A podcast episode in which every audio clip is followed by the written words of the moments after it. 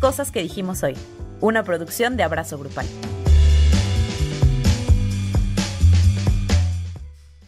Hola Andrea. Hola Luis. Hola a todas, a todos, a todos quienes nos acompañan una semana más en Cosas que dijimos hoy, en video y en audio y en todos lados donde nos estén recibiendo. Próximamente en 3D. No, vamos a ir a su casa a hacerles el, el podcast.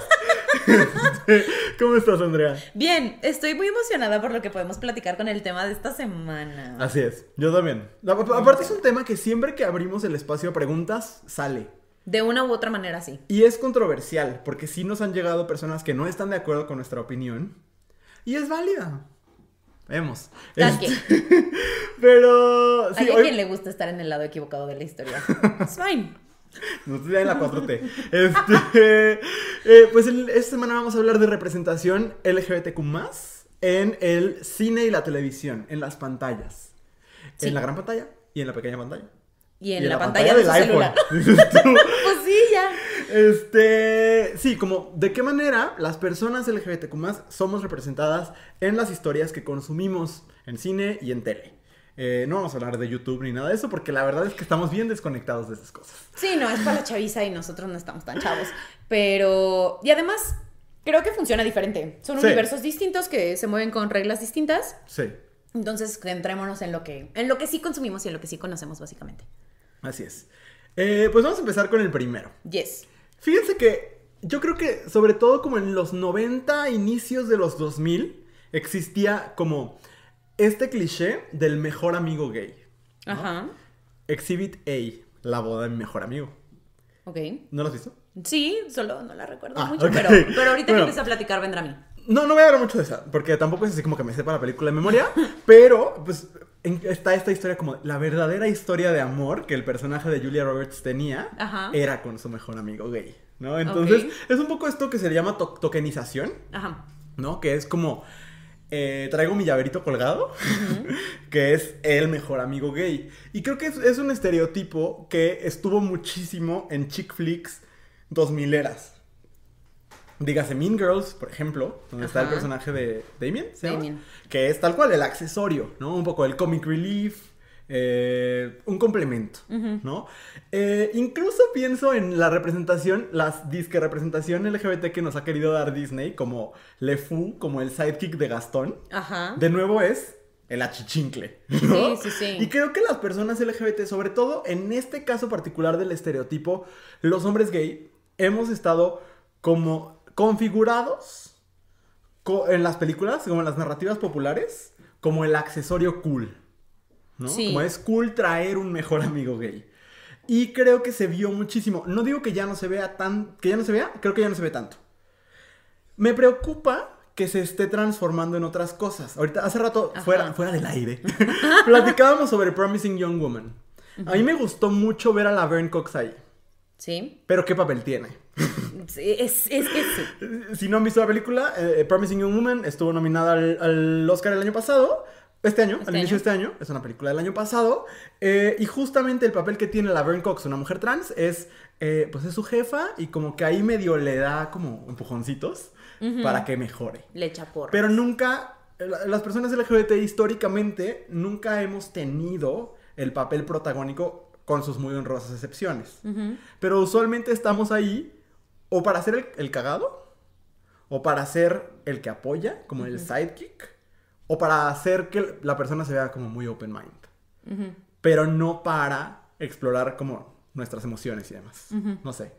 Mira, a mí me parece que justo, eh, digo, el, mejor amigo gay creo que es fácil de identificar porque estaba en todos lados, ¿no? Incluso, por ejemplo, en, series como Sex and the City había muchos mejores amigos gays, ¿no? Bueno, dos, muchísimos. Que, por cierto, va a ser bien interesante ver cómo lo actualizan a hoy.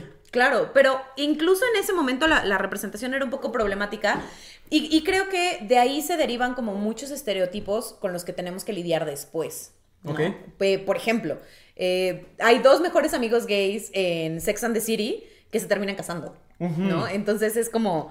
Porque los gays siempre nos gustamos entre nosotros. Claro, es como de, ay, yo tengo un amigo gay que te voy a presentar. Who cares? ¿No? Este, o sea, creo que también, a final de cuentas, aquí lo hemos dicho muchas veces, los medios van formando cómo formamos opiniones y las decisiones que tomamos y demás. Y entonces creo que ese estereotipo es particularmente como dañino para ese tipo de relaciones. Sin embargo, también creo que es una manera de hacer ver bonito el hecho de que las personas LGBT nunca vamos a ser the main character.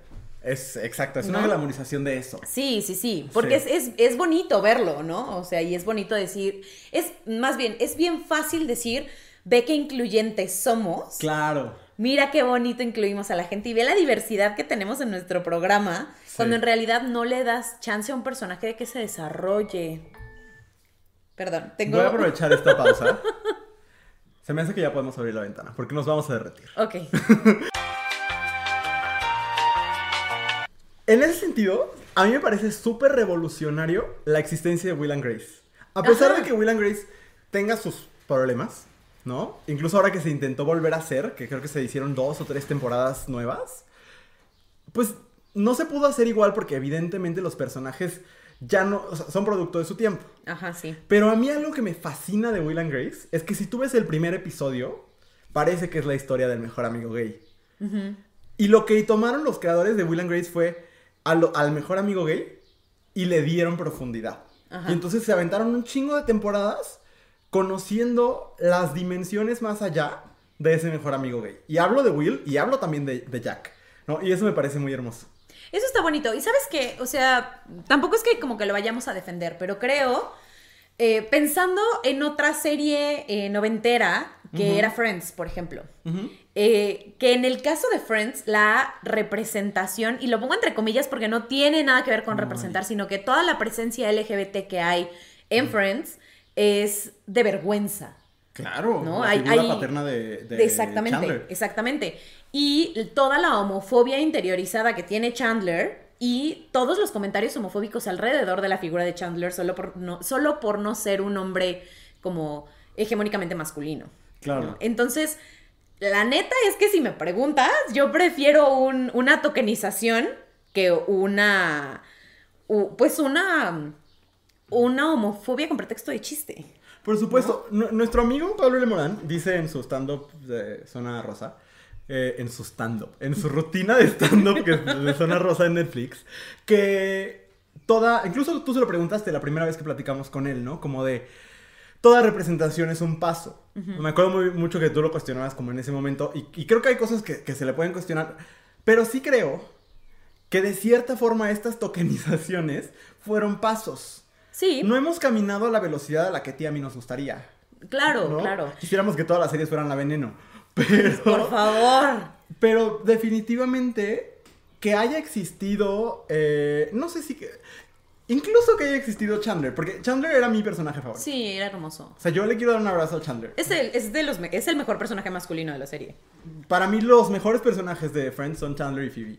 Sí, sí, sin duda alguna. Y si usted piensa lo contrario, está, está equivocado. Yo creo que es muy de gente LGBT, fíjate. ¿Crees? Sí. No sé, coméntenos. Coméntenos quién, si ustedes LGBT, quién era su personaje favorito. Gina que Janis, ¿no? Reinota, Reinota. El vecino desnudo. Este. Pero sí, y tú, tú querías decir algo sobre otros estereotipos que existen, ¿no? Sí, sobre otros estereotipos. Yo creo que en este, como. No particularmente en las producciones que tienen involucrada a gente LGBT en la creación, sino en los personajes LGBT escritos por personas heterosexuales. Uf, ¿no? Es que esto es todo un tema. Ajá. Creo que hay un asunto de querer identificar a las personas LGBT con ciertas eh, características en su expresión de género que se convierten en un estereotipo.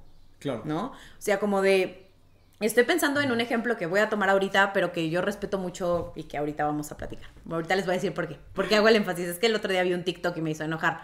Eh, pero, por ejemplo, decir que eh, si yo tengo, o sea, que el personaje gay tiene que tener como toda esta serie de accesorios como afeminados, por decirlo de alguna manera. ¿no? Como su pañoletita en el cuello y pensando en, en este personaje de Glee, por ejemplo, que era el personaje este, principal, con, ándale, él, este, que tenía como estas características y digo, está bien, pero cuando se agarra como un... ¿Cómo vamos a saber que es gay? Ay, pues entonces ponle esto, es lo que a mí me molesta. Sí. ¿no? Y digo que tomo este, este ejemplo en particular porque el otro día había un TikTok que hacía como la crítica de cómo el personaje de eh, Kurt, Kurt, Kurt eh, eh, eh, cumplía como con todos estos estereotipos horribles de las personas gay y tal. Yo decía, bueno, ubica el tiempo, tampoco lo podemos tomar a los estándares de ahorita, cuando en su momento era súper revolucionario que estuviera ahí. Sí, el personaje de Kurt fue toda una revolución. Sí, sí, sí. Pero sí creo que cuando... Y, y sí, yo insisto en que sucede casi siempre cuando se escribe de personas heterosexuales. Que como que se tiene que notar que eres LGBT en algo. Pues es que eso pasa cuando quieres escribir sobre algo que no conoces. Exactamente. Y creo que pasa muchísimo, ¿no? Como los estudios, yo, yo, yo creo que eh, evidentemente ciertos estudios ya están poniendo estas cláusulas como de tiene que haber diversidad en los personajes. Lo cual celebro mucho. Lo que no celebro es que digan, ah, bueno, entonces voy a convertir ese personaje en gay, aunque yo en mi vida nunca he tenido una relación cercana con una persona gay. Entonces no sabes. Exacto. ¿no? Y, creo que ahí hay un problema fuerte. y, y, la presencia de los estereotipos pues evidentemente es nociva, pero también creo que es, no quiero usar la palabra natural, pero creo que es común, por lo menos, ¿no? ¿Por qué? Porque somos una, estamos mediados por estereotipos. Creo que lo que hay que hacer es señalarlos para que dejen de estar tan presentes. Sí, y a final de cuentas los estereotipos existen por algo. Sí. ¿No? O sea, tampoco se los, se los sacaron de la manga. Yo lo que, lo que creo es que de pronto eh, podríamos eh, reducir cuestiones de la identidad de las personas, atraer o no las uñas pintadas. Y es ahí donde me parece ya peligroso. ¿no? Porque honestamente, si lo hacían como en los noventas o a principios de los 2000, ok, entiendes que a lo mejor no había como la visibilidad y las plataformas y las discusiones que se tienen ahorita, pero es el 2021. O sea, ya no es momento. Y si nunca ha tenido usted una conversación con una persona LGBT, pues... ¿Qué pedo? Sí. Que, o sea, ¿en, qué burbuja vive? Cuestiónese qué pedo, creo yo. Sí, creo que en general el asunto de la expresión de género con los personajes LGBT sigue estando muy estereotipada. Sí. Para un lado y para el otro. Porque creo que de repente empezó a haber una moda de vamos a mostrar que no hay nada distinto. Que ser gay solamente. Ajá, que es nada más esta, frase que siempre dicen. Es como si a mí me gusta el helado de pistache y a ti el de vainilla, ¿no? y como si no hubiera otros elementos identitarios. Y sí los hay, ¿no? Y no está mal que a tu personaje gay le guste Madonna. A muchos gays nos gusta Madonna. A mí más o menos. Pero en general, conozco muchos, ¿no? Ajá. No es eso, porque también yo he escuchado de repente del otro lado, como del sector más heteronormado de la comunidad, que exigen que todos los personajes LGBT, si es hombre gay, que le mame el fútbol y que esté mamadísimo. Tampoco es la realidad. Sí, no. No, tendría por qué serla. Más bien creo que lo que nos hace falta es diversidad en ese sentido, ¿no? Como en dejar de construir eh, el aspecto aspecto y la expresión de género de los personajes a partir de un manual de cómo se ven los hombres y cómo se ven las mujeres y hacemos un mix and match. ¿Sabes? Sí. Voy a decir algo que no le va a gustar a algunas personas. Pero creo que las únicas personas que sabemos hacer eso somos las personas LGBT. Porque somos quienes nos movemos en esos círculos. Somos quienes entendemos. Y diría que algunas mujeres, porque hay algunas mujeres que están en, estos círculos también, ¿no? Pero claro que es muy difícil que una mirada externa entienda la experiencia LGBT. Sí, sí. Sí, lo veo muy complicado. Sí. Y, aparte la evidencia nos lo dice. O sea, creo que las, sí, sí, ahí está. los productos que, pone, que vamos a poner como ejemplo muchas veces tienen personas LGBT detrás, de una u otra forma. Bueno, otra de las cosas que creo que sucede mucho, y sucede en la vida real, pero sí creo que está alimentado por los medios. Sí. ¿No? Este, que es la sexualización de las mujeres áficas. En general creo que... Eh, está este tema de que todas las personas LGBT estamos sexualizadas de alguna manera. De maneras distintas. De maneras distintas. Eh, en el caso de, la, de las mujeres áficas, hago el énfasis porque pues desconozco la experiencia de los hombres, nunca me ha tocado vivir como hombre en el universo, pero eh, me parece chistoso como de una u otra manera siempre se encuentra una forma de sexualizar a los personajes sáficos en, los productos culturales, ¿no? Me parece también particular el caso de, y yo sé que se dice en muchos espacios, pero aquí lo vamos a repetir. ¿Por qué? Pues porque a veces nos gusta ser redundantes. Pero eh, el caso, por ejemplo, de las personas bisexuales, que el caso de las mujeres es muy sexualizado y el caso de los hombres, la representación de hombres bisexuales en los medios está prácticamente invisible. Ajá. ¿No? Y entonces este asunto de que lo, LGBT y lo queer siempre sea como para el servicio de los hombres que lo consumen, me genera cosas. Claro, porque aparte no es que estemos pidiendo que los personajes queer, o en este caso que las mujeres áficas no cojan. Ajá, no, no, pero no hagas una escena de seis minutos nada más porque te, te vino en gana. Y creo que es bien importante dónde está puesta la mirada. Sí. ¿no? A fin de cuentas, eh, todo lo, cinematográfico y lo televisivo tiene que ver con la mirada, ¿no? Y desde dónde se mira es importante.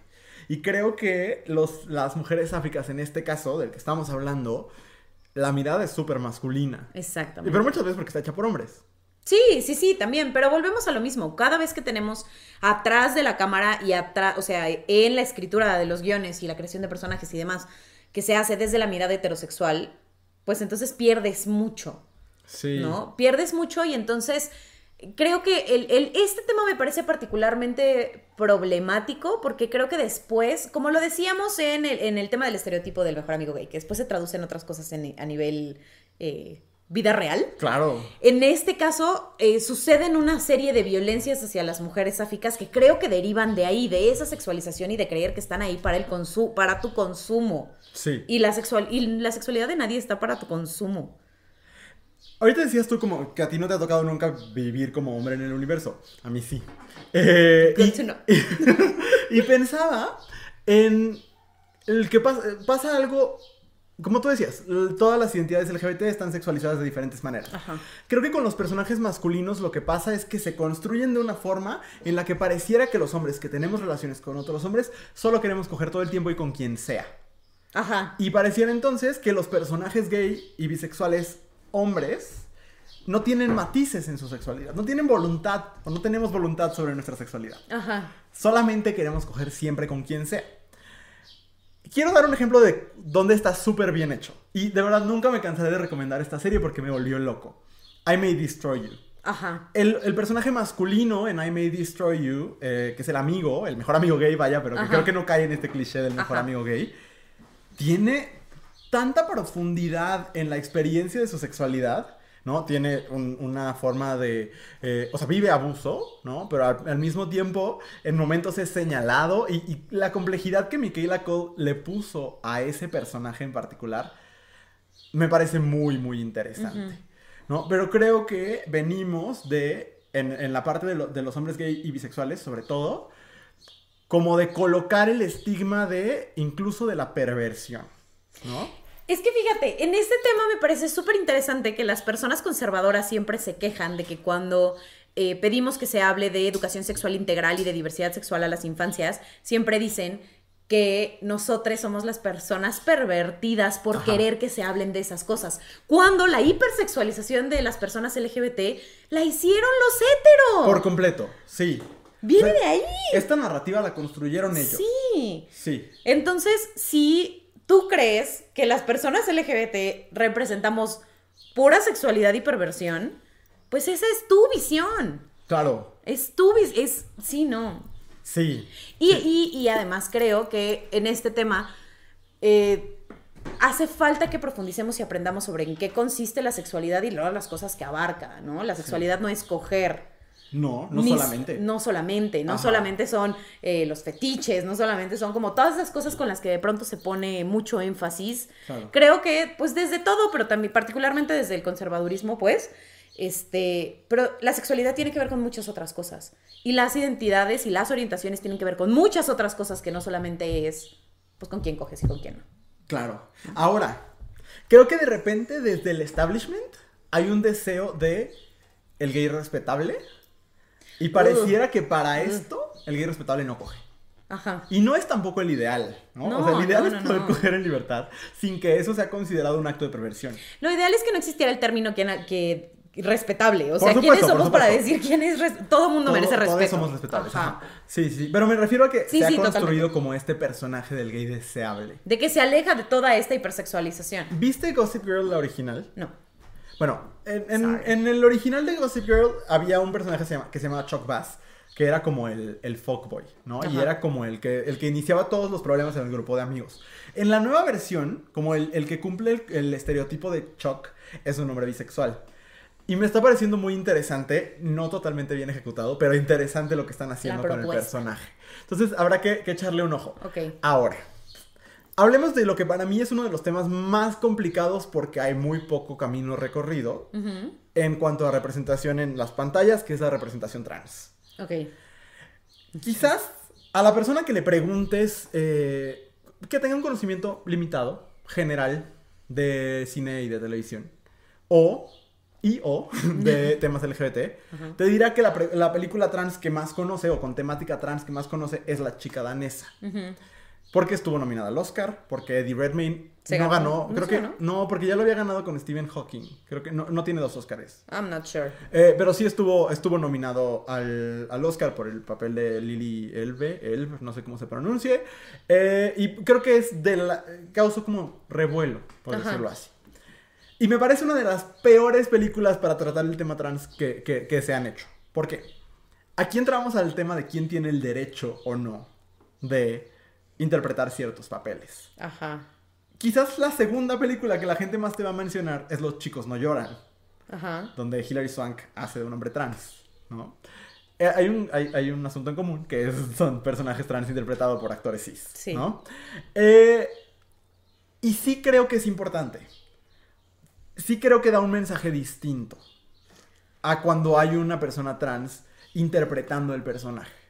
¿No? Hay todo un documental que se llama Disclosure en Netflix que les recomiendo que vean. Que justo lo que dicen es, pues es que da la idea tan constante y tan establecida como en el, en el mainstream de que las identidades trans solo son disfraces. ¿No? De que solo me pongo una peluca y entonces eso es ser trans. ¿No? Y, no sé, eh, Andrés está pensando como muchas cosas. También creo que hay que tener en cuenta que, por ejemplo, la chica danesa está escrita y dirigida por un hombre cisgénero. Metrosexual no lo sé, pues, pero por un hombre cisgénero. Y creo que eso está presente en esta narrativa. Aparte de que la película súper cae en este fetiche del dolor, fetiche de la herida, ¿no? Como de profundizar en mira lo miserable que es. Y yo quisiera callarme y escuchar lo que tú tienes que decir antes de poner el ejemplo de lo que me parece que sí está bien hecho. Ok, es que ahorita decías, eh, vamos a hablar de quién tiene el derecho de interpretar ciertos Sí, bueno, el derecho tiene todo el mundo, sí. Pues not really. O sea, es que creo que más que hablar de quién tiene el derecho de interpretar a los papeles de, eh, personajes trans, creo que es un asunto de responsabilidad. Claro. ¿no? Porque eh, si nos vamos como a, las violencias que vive la comunidad LGBT, la, la letra más violentada son las personas trans. Totalmente. Este, y entonces, cuando yo, persona cisgénero, hago un papel de una persona trans. Y pasa esto que dices tú de, pues pareciera que es un, disfraz. Creo que ahí lo que seguimos, lo que hacemos es validar los discursos que son tan violentos con la gente, con las personas trans. Por ejemplo, esta idea de es que los hombres se quieren disfrazar de mujeres para entrar a nuestros baños. Ajá. Güey, o sea, hay morras trans a las que las matan por eso. ajá, por, entrar a Ajá, o sea, es como... Y tú dices, pero yo soy un actor y puedo representar lo que quiera, pues entonces representa una silla y quédate quieto. Totalmente. sí, sí creo que ahí es un asunto de responsabilidad. Por completo. Más allá de, de, otras cosas que quiero mencionar, porque iremos platicando más adelante, sí, sí es de pensarse y es de revisarlo, ¿no? Porque honestamente, si tú eres Eddie Redmayne, no te urgen papeles. Si tú eres Scarlett Johansson, no te... O sea, no es como que no vayas a tener trabajo mañana, no es como que no seas un personaje de Marvel, güey. Eh, pero tomar la decisión de... No de quitarle, pero de, de evitar que una persona trans haga esos papeles y que entonces empecemos eh, pues sí a normalizar a la, existencia de las personas trans en todos lados, porque además parece que hay gente que cree que las personas trans solo existen en la ficción. Totalmente, y que en la vida real hay cuatro. Ajá, exacto. y, que si, te, si conoces a alguien de la vida real que sea una persona trans, solo lo hace escondidas en su baño. Y em, es súper preocupante. Totalmente. Súper preocupante, porque de pronto es como, ay, pues ahora están saliendo desde de abajo de las piedras. No, siempre han estado, pero nos negamos a verles. Nunca lo has querido voltear a ver. Exactamente. Entonces, es este tipo de personajes, pues eh, son el pretexto perfecto, porque son eso, un pretexto para incluir a las personas trans en grandes producciones. Sí. ¿No? Porque Tampoco es como que las grandes producciones estén muriéndose de ganas por incluir a las personas trans. No. Para nada. O sea, piensa, por ejemplo, también en... Ay, ¿cómo se llama esta película donde, donde sale Jared Leto como... Este... Ay, otro caso. Dallas Buyers Club. Esa. Es, que estás dando en un, en un punto que es bien, bien importante. Porque es fetichización. Yo sí creo que es fetichización cuando los actores cisgénero creen que interpretar a un personaje trans es un reto actoral. Sí. Es una manera de comprobar que son actores chingones. Y tenemos a Jared Leto y tenemos a, a, este señor Eddie Redmayne y lo intentó Scarlett Johansson y lo hizo Hilary Swank en otros tiempos y creo que ahí sí tendríamos que leerlo de maneras distintas. Sí, totalmente. Porque hace muchos más años. Sí. Eh, pero es eso, o sea, es tomar las identidades trans como algo muy superficial cuando dices, así voy a comprobar que soy un buen actor. Exacto. Y ve y compruébale a tu abuelita lo que le quieras comprobar. Pero, Pobre sí, abuelita, qué culpa pero tiene. es súper violento. Y quisiera Sí aquí decir evidencias. Ajá. Para mí hay tres evidencias, dos que son magistrales y una que es muy buena. Ok. Tangerine de Sean Baker, que es de mis directores favoritos porque The Florida Project es la película que más me gusta en la vida. Ok. Este, Tangerine y eh, Veneno Ajá. de los Javis. Sí. Que es, si no lo saben, Veneno es una serie sobre Cristina Ortiz la Veneno, una mujer que se dedicaba al vedetismo y al trabajo sexual y que eh, era un ícono en España, ¿no? Y, pero es una serie impresionante. El Claro. elenco es mayoritariamente trans. El tercer ejemplo que quería poner era Pose. Me parece que está bien hecha. No me parece que llega a los niveles de Veneno. Porque No, Veneno es transgresora de muchas formas. Pero ¿qué estamos viendo? Uno, personas LGBT detrás de las cámaras. Actrices, eh, actrices trans haciendo papeles trans. ¿no? la, la- la actriz que hace el papel de Valeria en Veneno. Uf. Pedazo de actriz. Wow. Sí. ¿no? Y, y- y luego dicen, bueno, es que como mostramos eh, transiciones, entonces por eso tienen que ser actores cis. Porque vemos la transición de una persona Ay, cis pues a una consíguete, persona consíguete trans. un buen director de casting, carajo. Ahí está, en Veneno lo hacen. Ajá. Vemos la transición es de Valeria. Impresionante, impresionante. Entonces, ahí está la, ahí está la, evidencia de que cuando se hace bien los resultados son distintos. Vemos de un lado a la chica danesa llena de clichés, con una actuación donde Eddie Redmayne lo único que hace todo el tiempo es como, mm, como cositas que para él resultan femeninas. Ajá, sí, sí, que sí, sí, sí, sí, sí. Que otra vez es decirle a las personas que dicen, es que todas las personas trans lo único que hacen es, es perpetuar estereotipos de género, decirles, sí, tienes la razón. Y no es cierto. Exacto. Esa es la mirada de un güey heterosexual que lo quiso hacer así. Heterosexual y cisgénero sobre todo, ¿no? Eh, y yo, solo eso. Ahí está la evidencia. Ahí está la evidencia de cuando se hace bien, cuando se hace desde la empatía, el conocimiento, la experiencia, el resultado es otro. Sí, es otro. También, por ejemplo, hay otro ejemplo de transición que creo que ahí, pues también fue un poco de suerte. Ya pero sé de pensemos- decir, fue claro. un golpe de suerte. Fue un golpe de suerte, pero el personaje de Laverne Cox en Orange, is the New Black. Sí. O sea, sí, Laverne Cox tiene un hermano que. Un que- hermano sin- que gemelo un hermano gemelo, sí, exacto. que dices, bueno, pues sí, fue suerte. Pero aún así, honestamente, si no pueden encontrar a alguien que haga esos papeles para la transición, pues entonces su, director de casting no funciona. I'm sorry. Sí, su director de casting es el mismo que casteó a Arad de la Torre en Cándido Pérez. O sea, verdaderamente. Eh, y entonces nos llega esta pregunta de si los actores cis deberían. No, bueno, los actores heterosis deberían interpretar personajes queer. Aquí hay muchos matices. A mí, por ejemplo, una vez me llegó un mensaje. Acá en Abrazo Grupal nos llegó a todos, pero era respuesta a una historia que yo hice. eh, donde una chica que es actriz, al parecer, me decía: Es que somos actores. Deberíamos poder hacer el papel que queramos. Y se refería ella sobre todo a si una mujer heterosexual podría hacer un papel de una mujer lesbiana, ¿no? Eh, si viviéramos en la atracción de Disney de It's a Small World After All, a lo mejor sí. Si viviéramos en un mundo donde los actores LGBT y actrices no tuvieran limitantes para acceder al trabajo, a lo mejor sí. Exactamente. ¿No? Porque, honestamente, ¿cuántos papeles ha tenido Neil Patrick Harris desde que salió del closet? Sí, sí. Y estamos hablando de los actores LGBT más importantes del mundo.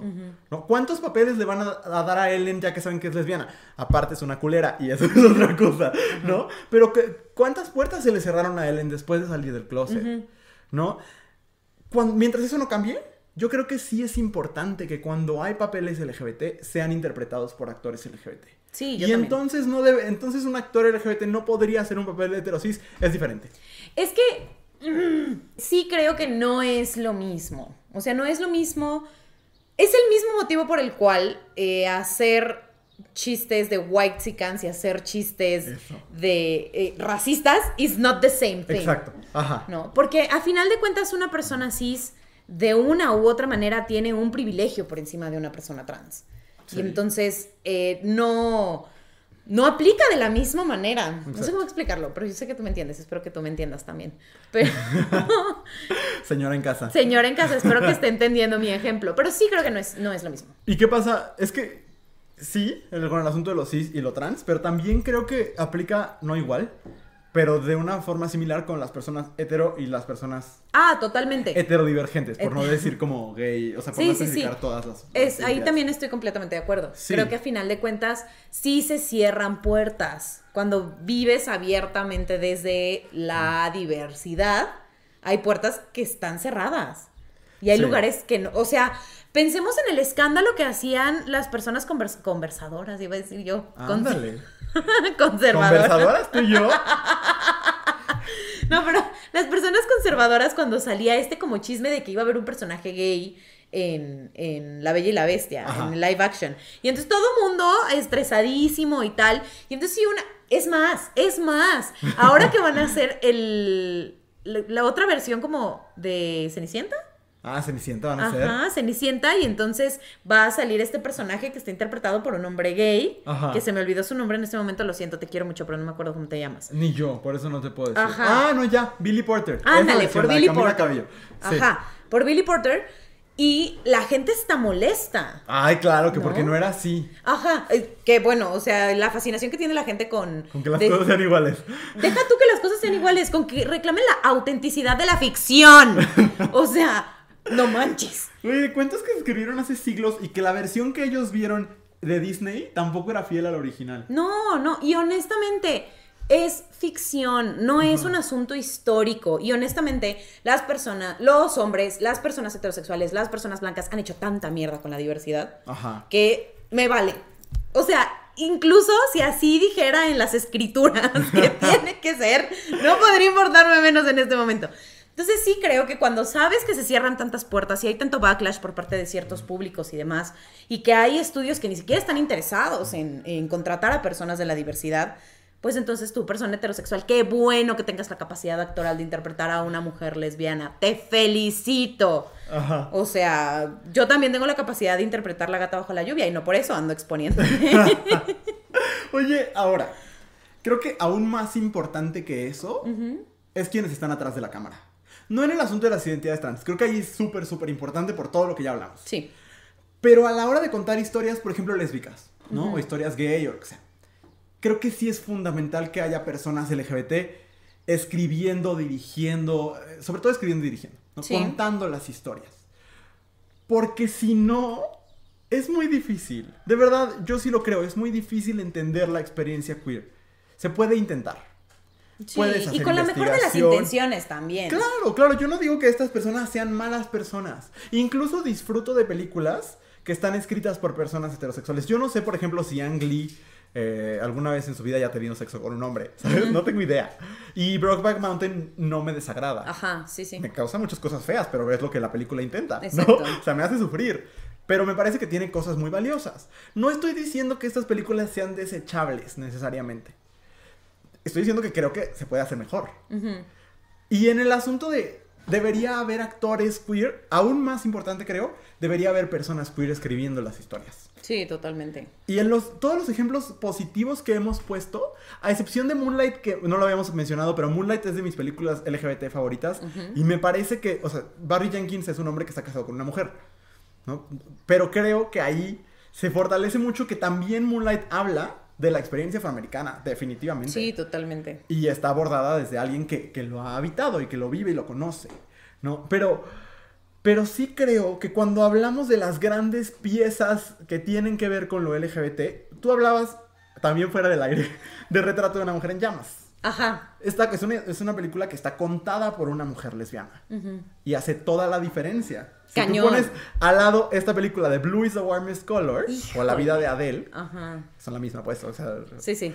Eh, pues es totalmente distinto la mirada, tal cual, la mirada es otra.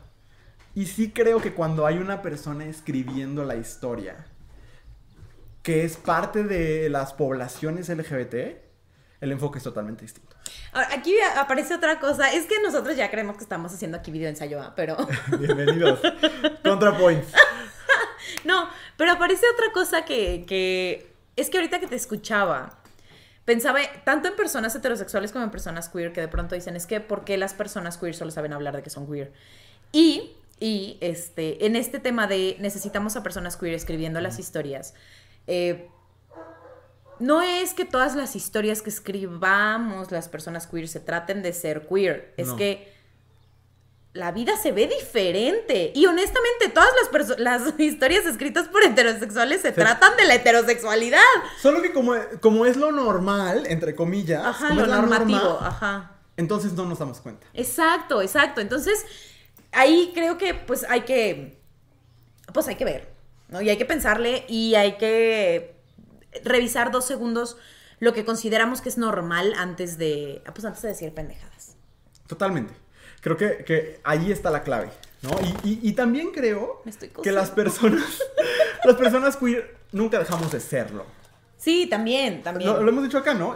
Uno es queer cuando va al súper, uno es queer cuando va al doctor. Y la experiencia de vida es diferente. Y, y, cómo ves las cosas y cómo te relacionas hasta con el cajero, sí es distinto. Sí. Porque has aprendido diferente y has crecido diferente y el mundo te ha tratado distinto. Sí. Y entonces eh, eh, tan fácil como decir, la misma historia no será contada de la misma manera por dos personas diferentes, aunque las dos personas fueran hombres heterosexuales. Imagínate si las dos personas no fueran heterosexuales, si fuera una mujer lesbiana y una mujer bisexual. La experiencia es completamente distinta. Totalmente. La mirada es otra. Sí.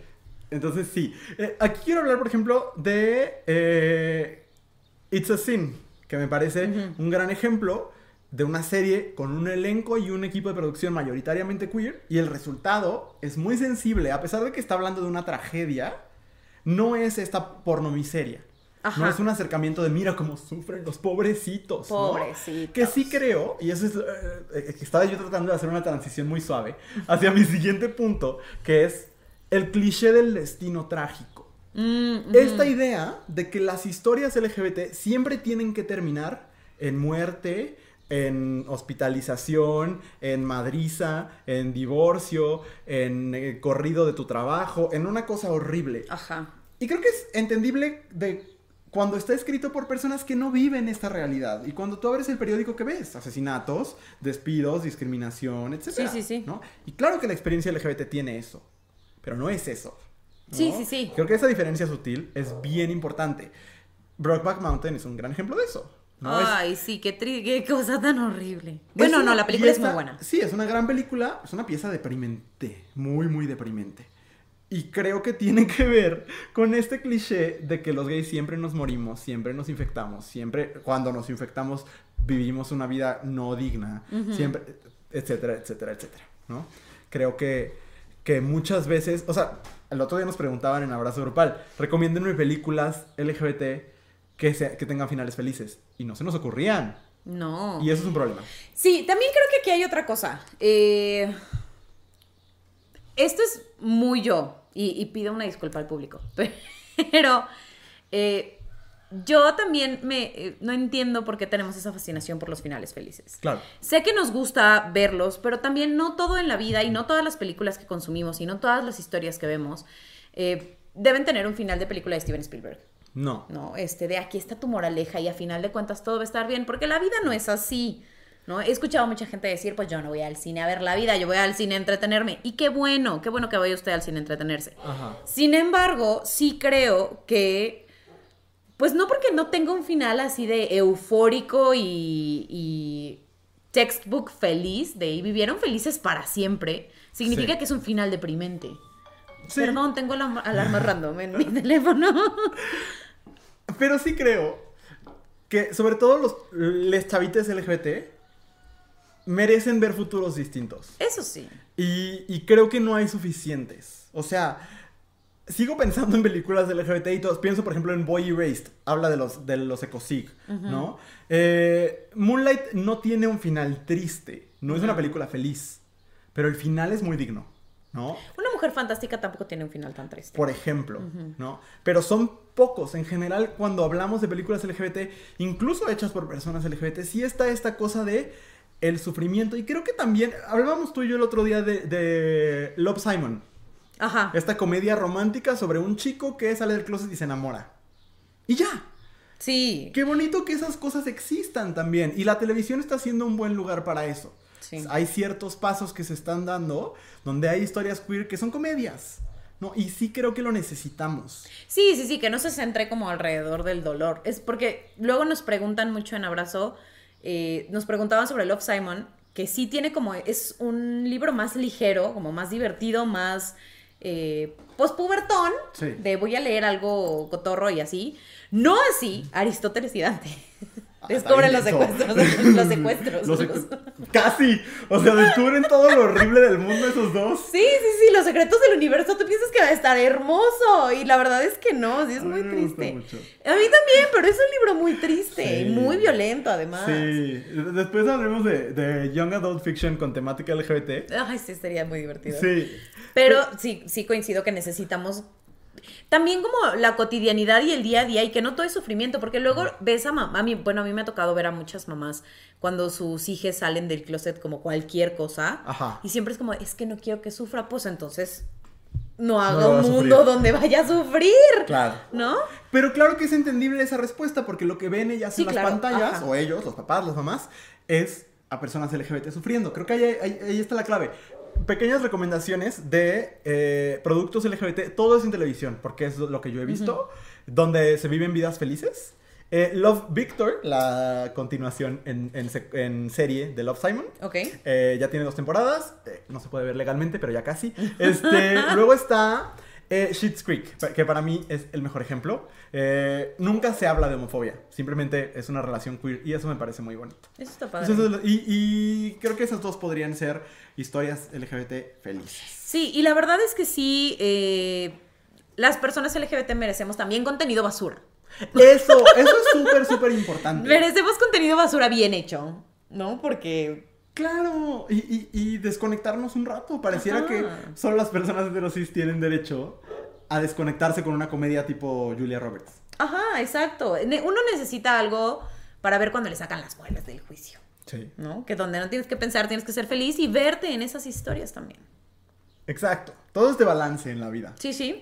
¿Y tú qué? Tú tenías una pregunta bien interesante. Yo tenía una... Ah, sí, claro que yo siempre tengo preguntas muy interesantes. Claro, poderosas. Claro, eh, detonantes. Eh, hay- me parece que hay un fenómeno chistoso de cuando directores o eh, guionistas heterosis Ajá. hacen historias sobre personas LGBT, entonces hablamos de representación en el cine. Sí. Pero cuando hacen, cuando las personas LGBT hacemos cine y contamos historias LGBT, entonces cae en una categoría extraña, como si fuera underground o como si fueran películas de cine de arte. Sí. Y me parece bien chistoso por varias cosas. Uno, porque eh, evidentemente van a ser underground porque normalmente no hay grandes presupuestos para claro, estas porque nos propuestas. tres pesos para hacerla. Exactamente. O sea, it's not a choice. No es una aesthetic, no es una personalidad. Es Claro. que literal no hay dinero. Ajá. Pero la otra es que creo que al clasificarlo como cine de arte lo alejas del público, Ah, claro. ¿no? Porque Brokeback Mountain nunca salió como cine de arte. No era cine de arte. Más o menos. Ish. Yo creo que más bien caía como en un asunto controversial extraño, Sí, como más de que como... Cine de adultos. Exactamente, Ajá. ¿no? Con estas clasificaciones extrañas que de pronto ponen en el cine cuando no quieren que nadie vaya. Sí. Pero sí cuando pones algo como cine de arte lo alejas de la gente, de lo Por completo. mainstream. Y entonces, y mucho más de las juventudes. Sí. Porque además se entiende que el cine de arte es difícil de ver, va a ser doloroso, eh, es francés, o sea... Sí, sí, que va a haber un plano en el que una llanta se va a quemar durante 15 minutos. Sí, y sí hay, pues. Pero eso me, me parece como un fenómeno bien interesante, ¿no? Claro. Porque entonces seguimos diciendo que lo que debe hacer accesible para todos es la visión que las personas heterosexuales tienen de la diversidad sexual, Exactamente. ¿no? Sí, sí, y creo que tiene que ver con un montón de cosas. Hay una parte económica, de presupuesto. Porque honestamente, lo que se le llama cine de arte es al cine que se hace con menos dinero. Exactamente. a las que no son megaproducciones. ¿No? Y pues claro que no son megaproducciones, porque Disney no está, suponiendo, no, no está poniendo su dinero ahí. Exacto. Eh, no sé, Fox ya no existe porque es lo mismo, ¿no? Pero Universal no están poniendo su dinero. Aparte, cada vez menos, porque estas grandes casas productoras ya solo hacen películas de madrazos. Ah, sí, sí. O sea, de superhéroes, de Rápido y Furioso, de, esas cosas. Pero no hacen, ya no hacen ni siquiera estas películas que hacían como, se llamaba, ¿cómo se llamaba esta? Bueno, que estas producciones, incluso lo que hacía la Weinstein Company antes de, este, de, la gran tragedia, ¿no? Pero, este... Sí, bueno, es que la gran tragedia ya estaba sucediendo, nada más no sabíamos. Sí, sí, sí. Pero... Antes de que se destapara la cloaca. Exactamente. Eh, pero estas, estas como producciones que hacía Hollywood, pero que no tenían los grandes presupuestos, pero tampoco tenían presupuestos de cine independiente, ya no existen. No. ¿No? Ya solo es películas chiquitas o películas enormes.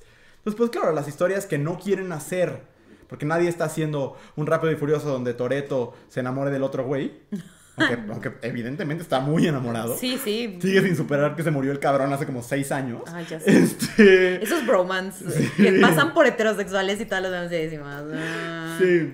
Pero no está ahí, ¿no? No estamos viendo eh, a una Capitana Marvel sáfica. No estamos viendo a un villano eh, deliciosamente queer en una película de, de Marvel, por ejemplo, ¿no? De DC.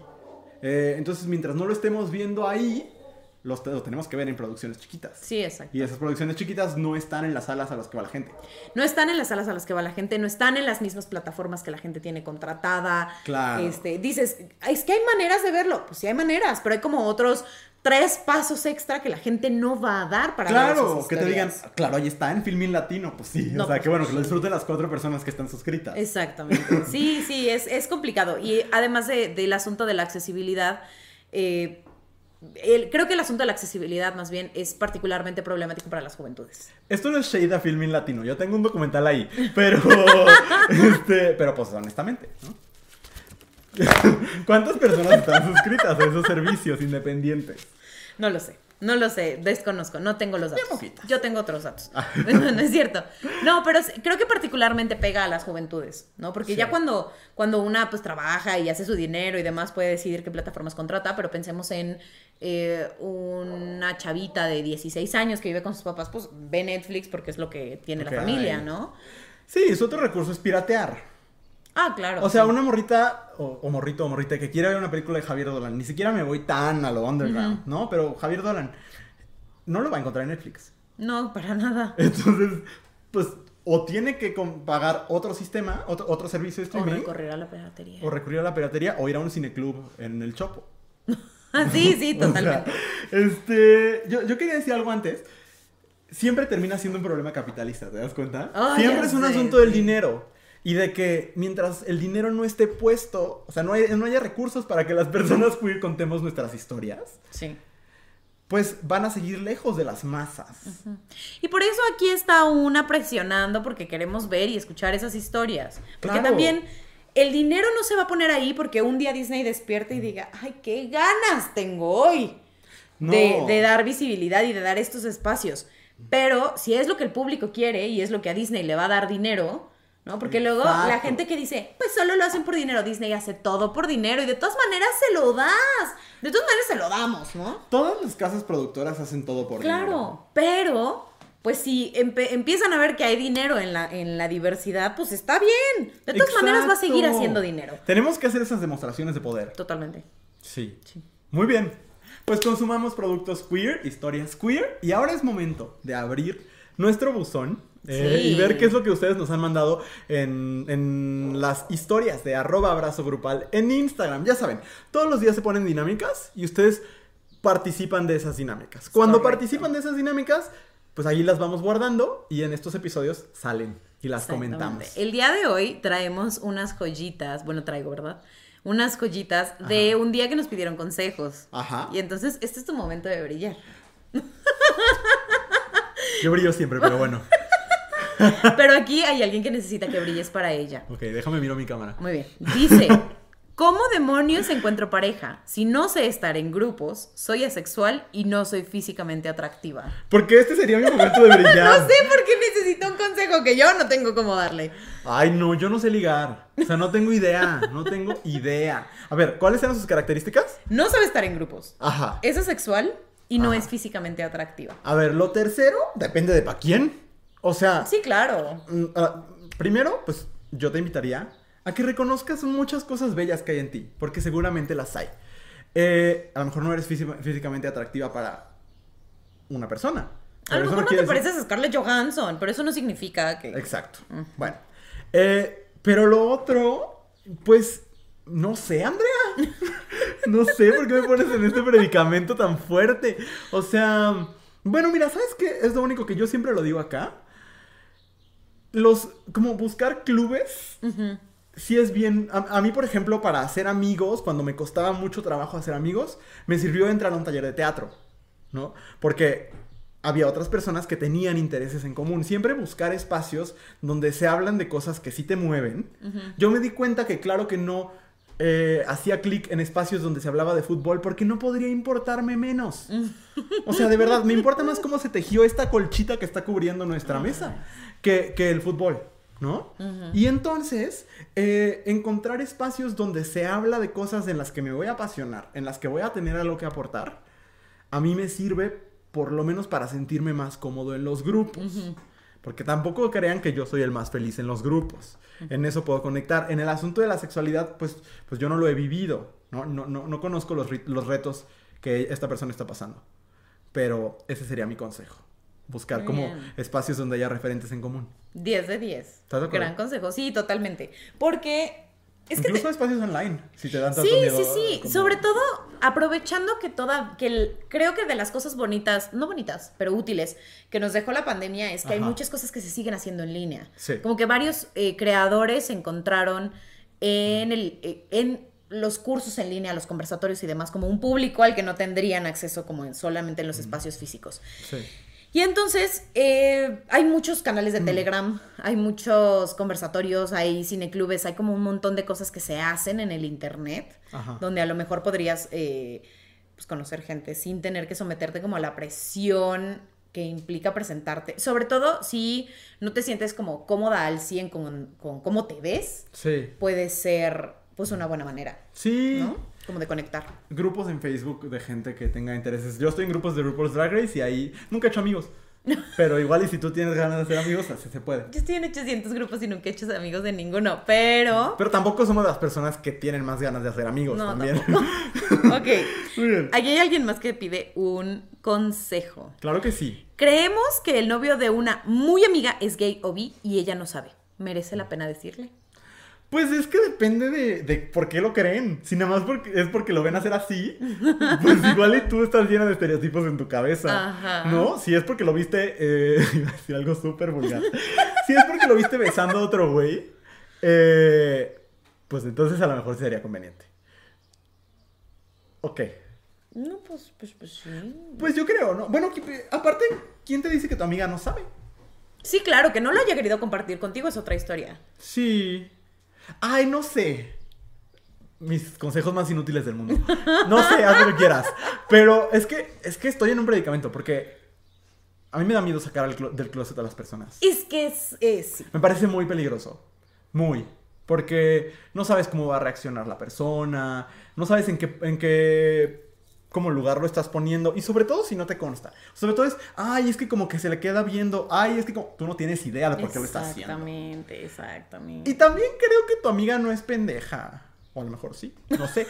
Pero. queremos pensar. Queremos pensar que no, ¿sabes? Que tu amiga, igual y, y, esas cosas que están pasando por tu mente, también están pasando por la suya. Sí. Mm, no, yo diría no.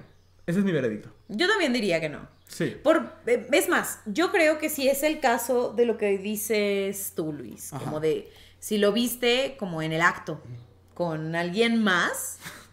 Bueno, no en el acto, pero. También, si lo viste en el acto, pues. pues pero yo sí creo que, sobre todo si, si él y tu amiga no lo han presentado o nunca se ha hablado como este asunto de que él pueda ser eh, gay o bisexual, eh, Pues no nos toca sacar del closet a nadie. Creo que más bien podrías acercarte con él y decirle, oye, vi esto, te pido por favor que se lo comuniques a mi amiga. Porque además, si lo viste haciendo algo con alguien más, pues entonces ahí hay como un asunto de fidelidad ahí medio extraño. Ese sería mi consejo. Ok, ok, si ya no quieres estar con ella, pues ya no estés con ella. Exactamente. Que no estés jugando con ella.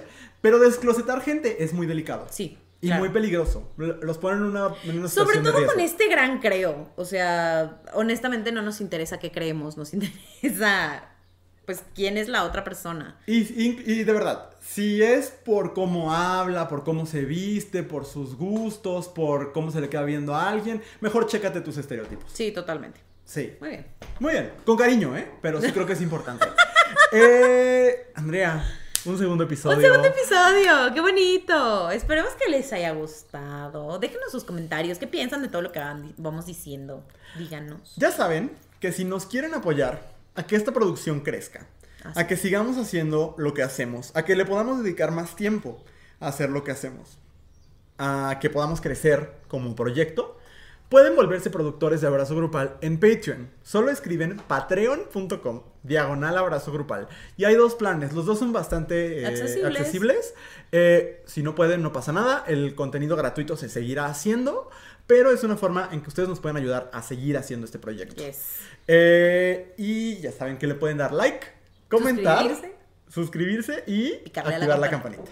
Sí. Para que les llegue su notificación. Y pues seguirnos diciendo como qué les parece, qué les gustaría ver ahora.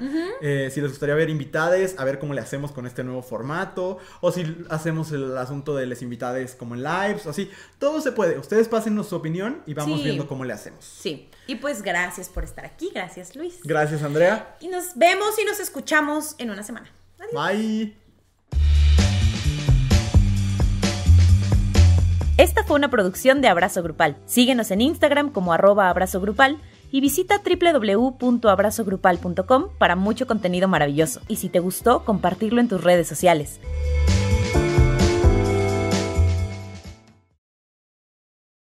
Bye. Yo pensando que va a haber música de fondo aquí. No sé por qué.